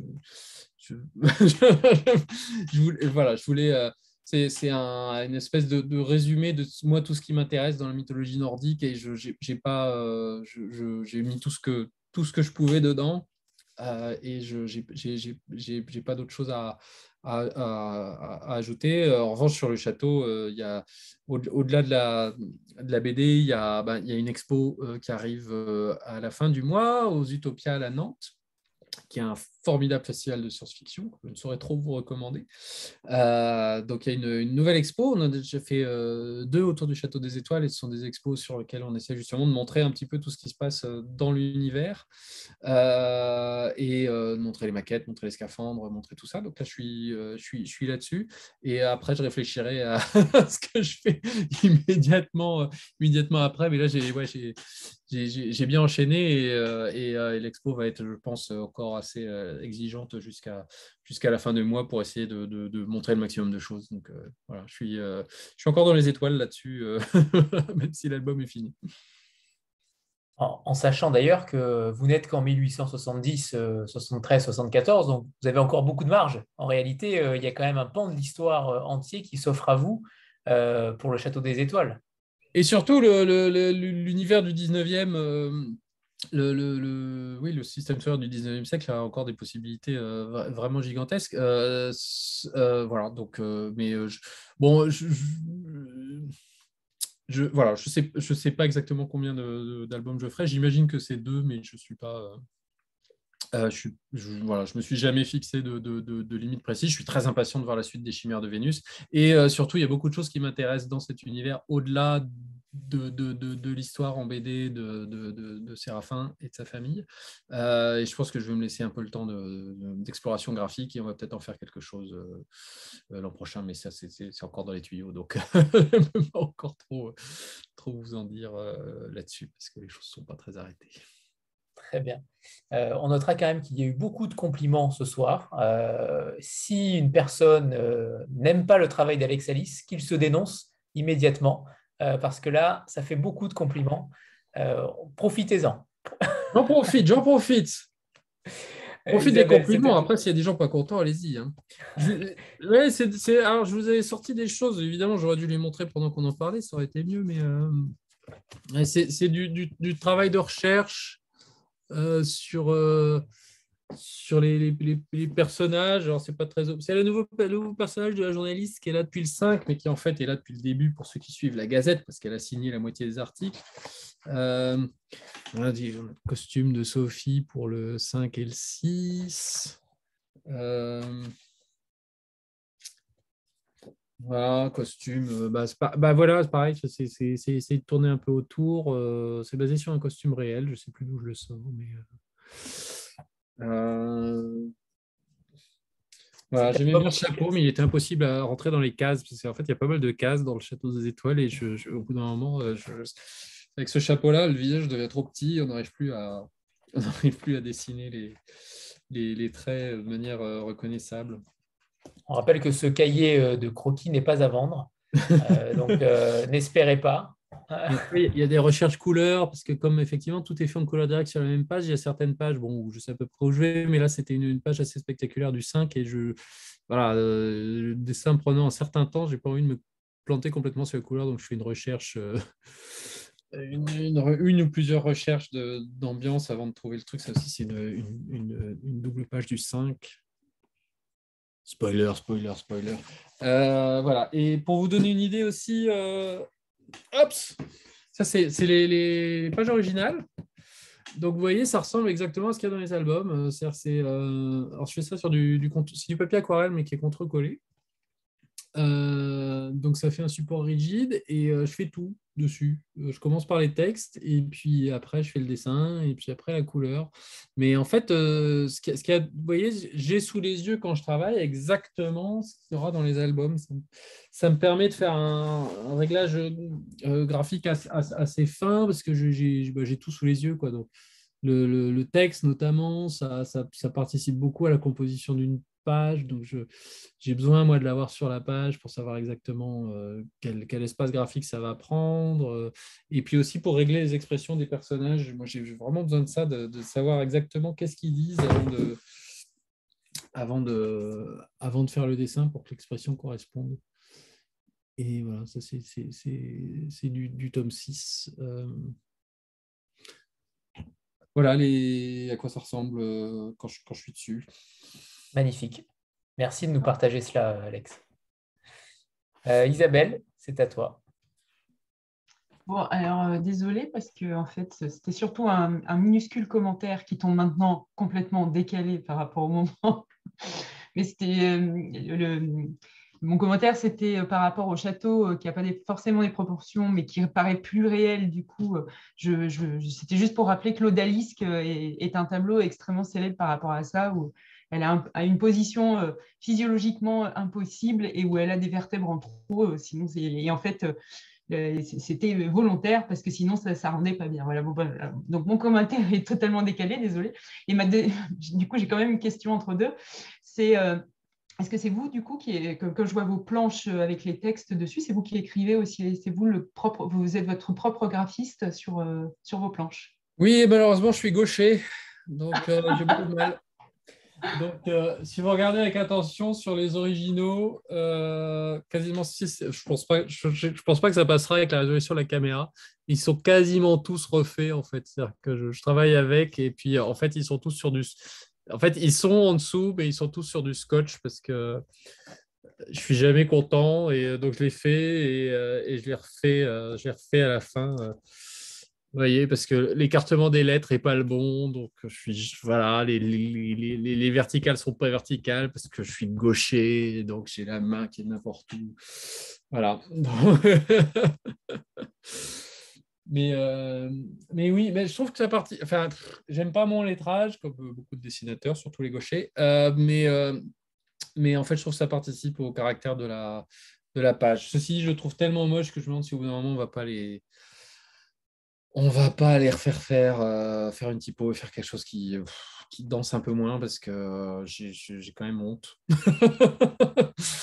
de, mon lettrage et j'ai, je, à un moment, à un moment les, les, typos numériques sur le lettrage BD me sortaient vraiment des yeux. Je supportais pas ça et je veux dire que je m'y suis habitué. Et je pense qu'il y a un certain lectorat qui, euh, qui grandit avec ça, qui connaît pas autre chose. Et, euh, et, je pense que ça peut commencer à devenir un frein. Et comme je trouve mon lettrage vraiment moche, euh, voilà. Mais pour l'instant, je n'arrive pas à m'y résoudre. Donc, je ne sais pas, ce sera une discussion à avoir avec mon, éditeur. Ah, alors, personnellement, euh, je ne ferai pas partie de ceux qui vont vous critiquer ce, ce soir, hein, parce que alors, moi, j'ai découvert euh, du coup le, la BD et je l'ai reçue qu'aujourd'hui. Donc, je, je, me suis plongée dedans et mon mari m'a dit Non, mais c'est bon, c'est pas tout de suite ta rencontre. J'ai fait Ouais, ouais, non, mais je... c'est vachement bien en fait. et, je, me suis je me suis interrogée sur le graphisme parce qu'effectivement, je trouvais que c'était très, euh, très original pour un graphisme de BD. Et moi, je trouve que bah, c'est une force. Voilà. Changez, enfin, changez pas forcément. Bah, tant mieux, merci. Je suis, euh, j'espère que c'est vrai, honnêtement, mais c'est vrai qu'à chaque fois que je regarde mes, lettres, je me désespère. Donc... Après, moi, je suis pas spécialiste, hein, donc c'est vraiment un ressenti euh, totalement émotionnel et pas du tout objectif. Mais voilà, donc, en tout cas, ça, interpelle. Euh. Bon. Alors, j'ai une question, Alex. alors, plus personnelle, je ne sais pas, mais j'aimerais savoir si vous êtes donc vous avez fait une uchronie. si dans votre vie, il y avait à un moment donné un moment qu'il aurait fallu changer, donc une uchronie, un moment, un changement de cap, à quel moment ça se serait fait euh, s'il y en avait un, évidemment, mais est-ce qu'il y aurait quelque chose, un événement de votre vie euh, professionnelle, euh, personnelle, si vous voulez en parler, bien sûr, mais, quelque chose que vous pourriez en tout cas refaire, changer en tout cas? Pour avoir un meilleur résultat? Ah Oui, ça, j'en ai fait des bêtises. euh... Euh, non, en, dehors, des gens à qui j'ai pu faire de la peine et où j'aimerais bien, euh, bien effectivement corriger, mais euh, non sur les grands choix ou sur ce qui aurait pu arriver. J'avoue, je me suis jamais vraiment posé la question. J'essaie de pas trop regarder en arrière quand même.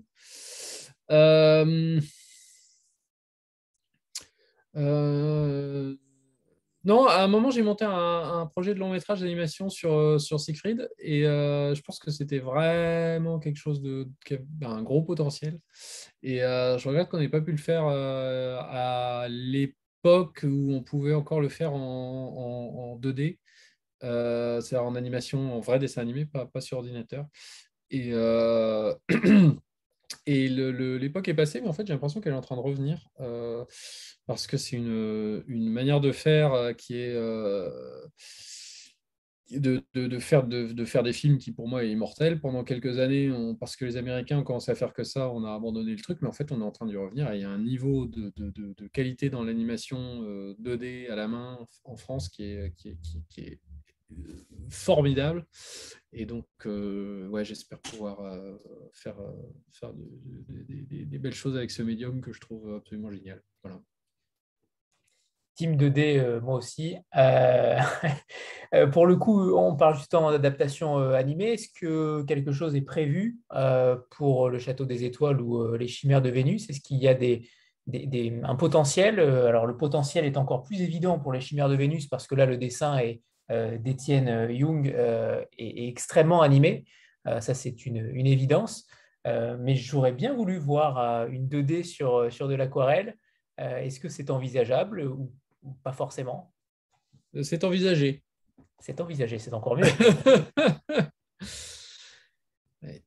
Euh, non, oui, je, je, ben, moi j'ai beaucoup pensé aux Mystérieuses Cités d'Or quand j'ai fait euh, euh, la, série, ça fait partie des influences. et et voilà, moi je suis très amateur d'animation, euh, vous l'aurez compris, euh, mais euh, voilà, il faut que les choses soient, bien faites. Donc. Il y a, mais oui, il y a des, il y a des, voilà, il y a des, il y a des touches, il y a des possibilités. mais je veux que ce, voilà, je veux que ce soit. vous avez peut-être compris que je suis un petit peu exigeant. Euh, donc, euh, je, voilà, j'examine les choses avec attention. On en est ravis. Euh, peut-être une dernière question, si personne d'autre n'en a, c'est sur l'imbrication des personnages dans votre œuvre, puisque Séraphin était peut-être pas forcément le personnage principal. J'imagine que oui, mais il était peut-être plus esselé. comment c'est imbriqué justement son équipe euh, autour de lui? Comment vous avez euh, choisi ces personnages? Est-ce que vous les avez décelés au départ avec leur propre caractère, avec euh, une sorte de, de prisme, avec des caractères différents, avec des genres différents Comment s'est passée cette, cette imbrication de personnages? Euh, bah, déjà, il y a deux groupes de personnages. Euh, il y a des adultes et des enfants. Donc, effectivement, on, voit essentiellement la série pour les enfants, mais il y a, tout ce groupe de, personnages adultes. Moi, je voulais absolument rentrer dans le récit avec un enfant euh, parce que je voulais.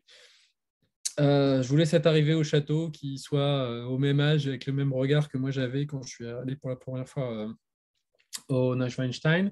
après, je, me suis demandé si, euh, à un moment, j'ai pensé à, le typer différemment, pas, forcément avoir voilà, ce, personnage-là, pas forcément avoir le. J'ai pensé à faire une fille. Mais en fait, je me suis dit que j'allais parler suffisamment de choses que je ne connaissais pas de première expérience, euh, comme euh, bah, le 19e siècle, euh, les, dernières cours d'Europe et, la vie sur Mars, et que c'était bien pour moi d'avoir un, de pouvoir projeter une expérience directe, de, d'avoir au moins sur un certain nombre de choses des, choses que je ne devrais pas projeter et qui sonneraient plus, plus juste parce que ça correspondrait à une, une expérience personnelle. Donc du coup, j'ai gardé un petit garçon. et puis je voulais évidemment, euh, du coup, euh, bah, du coup, c'était une fille de l'autre côté, euh, de manière un peu bon, un peu bête et évidente, mais voilà. Et puis, et, puis, en fait, le, gros déclic, ça a été sur le personnage de Hans, et en fait, j'ai plus ou moins reconstitué les choses à partir de mes souvenirs d'enfance et de, mes, mes, copains de cette époque. donc, c'est ouais, assez c'est des parties où j'ai beaucoup puisé sur mon, expérience et mes, souvenirs euh, euh, voilà, au niveau des, caractères, des interactions, des dynamiques de groupe. Euh, voilà, mais c'est vrai que c'est le, personnage de Hans, ça a été le, dernier personnage que j'ai ajouté dans la série, ça m'a tout débloqué parce qu'en fait, avant, le, j'avais un problème qui était que je voulais constamment garder une, un regard enfantin sur le récit. Or, je savais que je voulais faire grandir les, les héros. Euh, donc, euh, euh, pendant longtemps, Sophie était la petite sœur de Séraphin. Et, puis, et puis, en fait, du coup, j'ai bah, été plus jeune, donc j'avais ce personnage qui gardait le, regard enfantin. Et puis, en fait, j'ai fini par comprendre, en fait, il me fallait un trio parce que ça fait des, des interactions beaucoup plus, beaucoup plus, bah, beaucoup plus nombreuses et beaucoup plus chouettes. Ça, ça, ça, rebondit dans tous les sens et ça me permettait d'avoir un, de, garder ce personnage qui, euh, en fait, qui, qui apporte un, qui, va garder en fait, tout au long du récit la, naïveté de l'enfance et, le regard enfantin. Euh, et euh, voilà. Et j'avais besoin de, de, le sortir comme ça. De, voilà. Et, je, m'excuse, En fait, ces choses-là se font assez. Euh, assez intuitivement, on cherche, on cherche, on finit par trouver. Et les, les, alors j'ai tendance à pas mal. J'ai fait des biographies pour tous les personnages une fois que je les avais identifiés, donc je sais, euh, je sais tout, sur eux.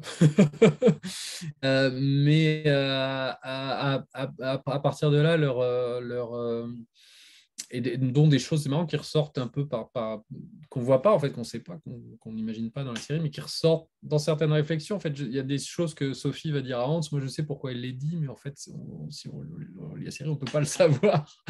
Mais je, trouve que ça, ça, ça, ça, ça, fait qu'il parle. En fait, j'ai. Euh, je me pose quasiment jamais la question ce qu'ils vont dire. C'est, une, je les connais, je, les connais euh, euh, bah, ils, existent en fait. Donc, il n'y a, pas, besoin de, pas besoin d'inventer, c'est plus facile. Euh, voilà. Très bien. Euh, Alexandra, et après je poserai ma dernière question. Il faut juste allumer le micro. Ouais, c'est bon. Bonsoir à tous. J'aurais juste une question euh, pour revenir au début, sur les influences qu'il pourrait y avoir, les références euh, au niveau des auteurs peut-être de l'imaginaire.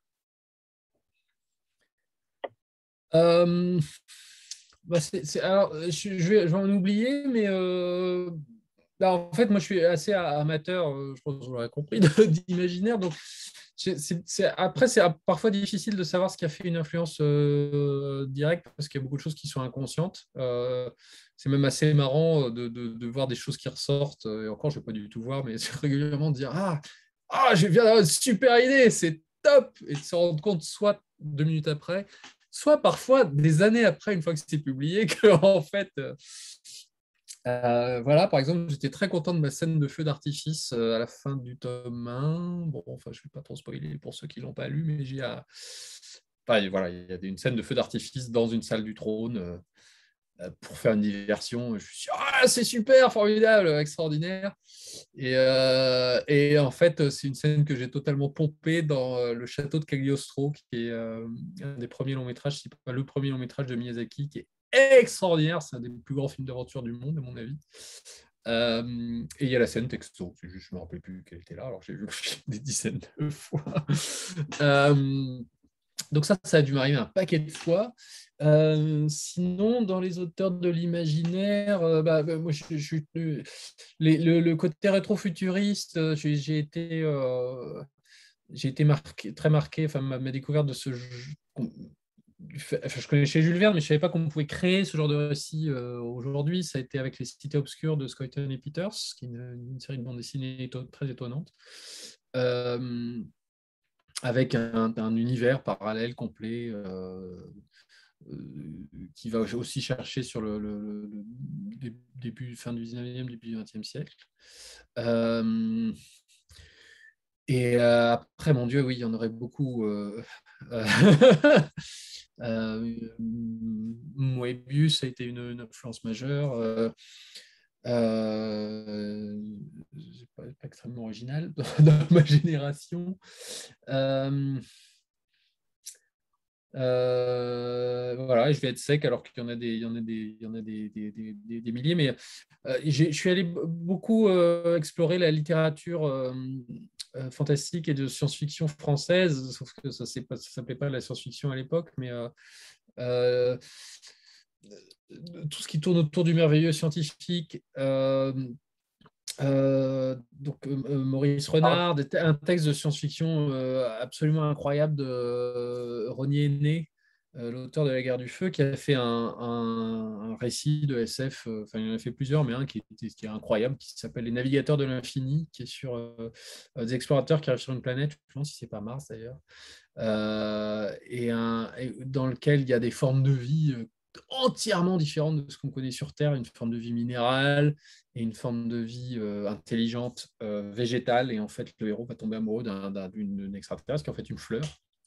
Euh, avec des sens différents, une manière de s'exprimer différente, enfin une espèce de recherche de, de, l'absolue altérité. Et c'est très émouvant, c'est très beau et c'est une imagination incroyable et beaucoup plus et c'est le début 20e c'est fou hein, de ce qu'on a eu et qui a été un peu oublié et qui, que moi je redécouvre avec le, avec, le, web, avec les gens qui ressortent ça. Il y a du beau travail d'édition. Il y a eu un colloque il y a deux ans sur le, sur le thème avec plein de passionnés de ces littératures euh, de, SF euh, anciennes euh, et, souvent françaises. Il y aussi un, un, je les ai cités au début du tome 4, je crois, dans mes influences sur Mars. Gustave Le Rouge avec deux romans feuilletons complètement dingues. le prisonnier de la planète Mars suivi de la planète des vampires. Euh, dans lequel le héros euh, euh, part sur Mars grâce à la puissance combinée d'un millier de yogis qui, qui l'envoient sur Mars par la puissance de la pensée. Et c'était un projet surréaliste et c'est c'est de la SF visionnaire avec des, des, des, des, visions d'imagination qui, qui, qui feraient pâlir de tout ce qu'on fait euh, tout ce qu'on fait à Hollywood en ce moment et qui voilà. Et un sens du merveilleux euh, je trouve absolument euh, enfin fou et avec voilà, tout ça, c'est très très beau, c'est, français, c'est dans notre patrimoine et, euh, ça vaut vraiment le coup d'aller, d'aller, d'aller, chercher ça. Et je continue à chercher, euh, à chercher ces, auteurs-là. Il y a un, un, romancier et scénariste français qui s'appelle Serge Lehmann qui a, qui a, pas mal œuvré aussi pour la, découverte de ces, de ces univers-là. Euh, voilà, je, je suis, et je suis encore, euh, là-dessus, à essayer de trouver les, textes de cette époque-là pour retrouver une, une, certaine euh, une, saveur euh, assez, assez, assez inimitable. Et nostalgique. Merci. Euh, bah, pas forcément, parce qu'en fait, c'est des choses que moi, j'ai pas connues enfant. Donc, c'est, euh, pour moi, c'est, une, une, une, une, découverte. Et l'univers qui est dépeint est, pas. Euh, bah, c'est sûr que quand ça, quand ça, commence dans des, des, des, des salons fin 19e sur des fauteuils capitonnés avec la fumée de cigare, c'est toujours plus sympa. Mais, mais, mais bon, bah, assez vite, on part dans des univers complètement fous. Et, et c'est. voilà, donc c'est, c'est, pas disons que pour, euh, je, trouve ça chouette d'être dans la génération Star Wars et de se dire que ok mais euh, euh, Star Wars a tellement tout bouffé dans l'imaginaire de SF spatial qu'en fait c'est chouette de se rappeler qu'il y a d'autres choses qui, qui, bon évidemment il y a plein d'autres choses de, contemporains hein, mais je trouve qu'il y a un il y a une, une, notre atmosphère. Quelque chose de frais en fait dans cette, dans cette, cet imaginaire spatial de, de, de, de cette époque-là qu'on, enfin, voilà, que moi je suis content de trouver, de découvrir aujourd'hui en plus, euh, euh, et qui continue à m'alimenter sur, sur, ce que, sur ce que je fais pour essayer justement de, bah, de garder des étoiles dans les yeux et de ne pas être. Euh, de garder cet émerveillement euh, euh, fondamental sur, sur, sur, tout ça. Alors, vous avez été influencé euh, souvent, mais maintenant vous êtes influenceur avec les chimères de Vénus. comment vous êtes intervenu? Donc, on rappelle que c'est un, spin-off d'Alain Hérol et d'Étienne Jung. trois tomes sont prévus. Euh, c'est un récit parallèle euh, au Château des Étoiles, avec un, dessin évidemment totalement différent puisque vous n'intervenez pas sur le dessin. Euh, comment vous intervenez sur le scénario? Est-ce que c'est déjà le cas? Comment vous avez décidé de refiler le bébé, entre guillemets, à, ces deux, à ces deux artistes que vous aimez évidemment? Oui, alors ben, je ne leur ai pas refilé le bébé, c'est un autre bébé. Euh, moi, je suis content avec mon bébé, euh, qui, grandit bien en ce moment d'ailleurs. Euh, non, c'est une, autre proposition, c'est en plus. et bah, c'est quelque chose que, en fait, qui m'est apparu assez vite comme une, évidence, le fait que c'est la première fois que je traite un, un univers dans lequel le récit que je raconte me passionne évidemment et j'adore mes personnages, mais en fait, il pourrait se si j'enlève les personnages, l'univers est encore intéressant. Dans tout ce que j'ai fait avant, si je retire les personnages et l'histoire, bah, l'univers il est un peu, banal ou extrêmement sur Siegfried, c'est symboliste. S'il n'y a pas les personnages et leurs émotions, l'univers ne correspond à rien. Euh, sur le Troisième Testament, ça se passait au Moyen Âge ou euh, pendant euh, l'Antiquité. Enfin, c'est des récits historiques. donc l'univers est chouette, mais c'est pas moi qui l'ai fait. Euh, là, là, à partir du moment où l'hypothèse est lancée du voyage spatial au 19e et que le, le, secret est révélé, bah, évidemment, euh, toutes les, puissances du globe euh, vont se lancer à la conquête des cieux. et voilà, il va y avoir des amateurs, il va y avoir des, flottes entières de, de, des terres nefs, d'exploration, de combat, comment vont réagir les empires. Voilà, donc c'est des histoires qu'on raconte depuis le début à travers les, les gazettes donc, c'est des articles qui parlent de tout ce qui se passe dans le monde autour du, de, de, de, de l'aventure de Séraphin. Euh, mais évidemment, il y, a, il y, a, la place pour des, des, des, récits de fiction aussi, euh, en BD ou pas forcément d'ailleurs. Mais c'est vrai que le, la, la, la, la, BD semblait une évidence. Et quand, j'ai parlé de cette idée à Alain euh, Hérol, euh, que donc j'avais sollicité à la base pour, pour m'aider sur, sur la série principale, là, c'était au moment où il terminait les Infourbes, et il m'a dit Mais t'es sérieux avec ça Et, euh, et euh, tu voudrais que j'en fasse un? Je dis, bah, je crois que tu n'avais pas le temps. Ah, bien, le temps quand même. Et en fait, peu, hein. deux heures après, avec une idée et, euh, et, des personnages et, des prémices sur ce qu'il allait faire sur les chimères de Vénus. Et après, moi, j'étais très bah, évidemment ravi. Moi, je suis un fan d'Alain Hérol depuis, depuis le début. Et puis, et puis le dessinateur de rêve pour moi, sur cette série, c'était Etienne Jung, dont je suis le travail depuis depuis le premier album, qui était le premier tome de Gargouille aux humanoïdes associés. C'est quelqu'un qui travaille à la gouache à la base. C'est un gouacheur de génie euh, euh, qui, travaille toujours le dessin euh, sur du papier, mais qui maintenant fait les couleurs sur ordinateur, mais avec le même talent. et je trouve qu'il crée des ambiances absolument extraordinaires. Et je trouve qu'il, pour moi, il, porte le même genre de, de, rêve et de merveilleux que, que, que, ce que j'essaye de faire moi à l'aquarelle. Lui le fait avec une technique de gouache ou de gouache euh, numérique, mais euh, euh, voilà, et avec des moyens complètement différents. Et ça, je trouvais ça chouette. Je ne voulais pas quelqu'un qui fasse un peu la même chose parce que je, trouvais que c'était bah, pas très intéressant. J'avais envie de quelque chose de complémentaire. Et pour moi, je, je, alors je sais qu'il y a certains lecteurs qui sont décontenancés, mais, mais c'est difficile de, se, de, se, séparer de votre dessin en fait. C'est très difficile parce qu'il est, il est impactant. Bah, que, moi, je, je suis.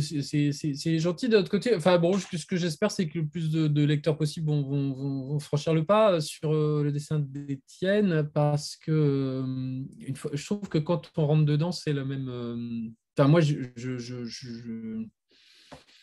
je, je je, je, je, trouve qu'il y a une, une, une, magie qui se dégage de ce qu'il fait. Euh, et, c'est en plus un excellent acteur. C'est-à-dire que c'est étonnant, mais il a un dessin qui peut paraître assez caricatural. Euh, parce qu'il est euh, très, il a un trait très, très pur et les, les expressions et les visages sont assez outrés.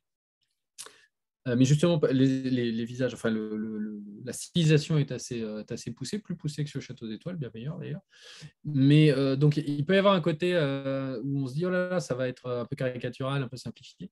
Mais en fait, c'est un, acteur incroyable et tous ces personnages jouent incroyablement juste. Et moi, je suis fasciné par la, qualité, de, la qualité et la finesse de ses expressions. C'est quelqu'un de très fin et ça se ressent dans son dessin. Et ça, plus le scénario d'Alain Hérol, qui, comme d'habitude, fait des dialogues qui a une saveur inimitable. Moi, je me régale à, tout niveau. Alain fait des storyboards assez, euh, assez poussés, mais euh, ils, sont, ils sont déjà super drôles et, euh, et, très sophistiqués en termes de mise en page. Mais en plus, quand il y a Étienne derrière qui amène une, une composition d'acteurs de, que je trouve incroyable. Moi, je suis, je suis je trouve que ces personnages féminins, notamment, sont dingues. Ils sont, ils sont, tous différents, ils ont tous du chien, du caractère, d'un un, à la fois de personnalité, émotion. Ça, enfin, c'est. Euh, ouais, je suis euh, vraiment épaté. Moi, je suis vraiment, vraiment fan de leur boulot à tous les deux. Et les voir me rejoindre sur cet univers, ça me, ça me, transporte. Et le deuxième tome sort. Euh, est-ce qu'il y a déjà une date de prévu pour le second tome? Ce sera l'an prochain, mais je ne sais pas quand. D'accord. Ok. C'est noté. Il est temps de vous remercier euh, tous, mais euh, particulièrement euh, Alex, parce que c'était une fois de plus passionnant. merci de nous avoir partagé vos, croquis, vos dessins en toute intimité. merci infiniment. Et écoutez, on se retrouve peut-être avec grand plaisir pour la suite, une prochaine fois, avec, avec un immense plaisir. Bah, volontiers. voilà, j'espère que j'ai euh, répondu à vos questions. Je vous remercie tous euh, et toutes pour, euh, pour, vos, pour vos commentaires. Et, voilà, c'était dans cet extrait d'avoir vos retours de lecture, évidemment très très encourageant pour la suite. Donc là, je suis, je suis très remonté. pour l'expo, ça va être super. Et puis, non, mais ça donne. ça donne plein d'énergie au sortir d'un gros album comme ça. ça. ça. fait beaucoup de bien. Donc, merci à tous pour ces, ces bonnes vibrations dans les terres. Merci. Merci, Alex. Merci à vous. Merci à tous. Merci beaucoup. Bonne soirée à tous.